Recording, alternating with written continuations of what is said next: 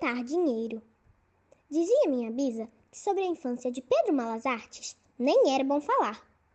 Matreiro, maroto e travesso. Pintou o sete, mais do que a maioria dos garotos. Mas para eu ser um menino bonzinho e não ser influenciado pelo Pedro Malas Artes, sempre fazia questão de afirmar que ele nunca respondeu a seu pai nem à mãe. Nasceu e morou em casa pobre, num sítio de terra cansada e tão estorricada pela seca que nem mato nascia. Ali, junto do pai, mais a mãe e o irmão, chamado João, cresceu como pôde e Deus quis. Chegou a comer raiz de mato ensopada para ter alguma coisa no estômago. Da mãe, de quem minha bisa dizia ter o Pedro Malas Artes herdado o jeito e a personalidade, sei que fumava como uma chaminé. Vivia com um cachimbo na boca, mesmo apagado, mas raramente tinha dinheiro para comprar fumo. Sem seu tabaco e sem dinheiro para comprá-lo, aplicava o golpe em um dos filhos. Meu filho! Senhora, minha mãe! Venha cá! O que deseja a senhora? Cadê aquelas moedas que sua madrinha lhe deu para comprar um caramelo? Guardei, minha mãe. Deixe de ser tonto, meu filho. Dinheiro não nasceu para ficar guardado.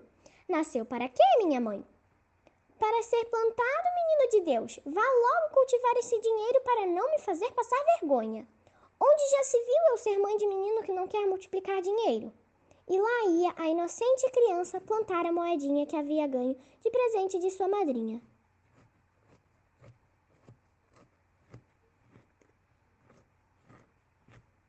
Mal o menino virava as costas, a safada da mulher punha-se a arrancar o dinheiro da terra para comprar um pedaço de fumo e dar suas baforadas. E como o dinheiro não dava sinal de nascer, o filho reclamava: Mãe, o dinheiro não nasce! Deixe de ser lerdo, meu filho! Não nasce porque você não rega! Onde já se viu planta de coisa boa nascer sem água?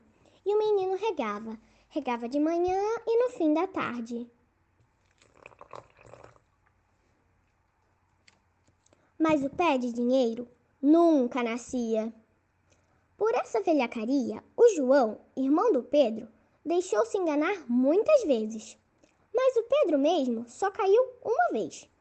Logo ficou desconfiado dessa história de plantar dinheiro.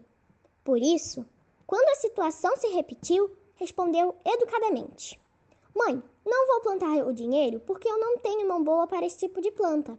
Vou à venda para comprar meu caramelo que foi para isso que minha madrinha me deu a moeda. E ainda arrematava: A senhora sempre me ensinou a obedecer ao mando de minha madrinha. Fim.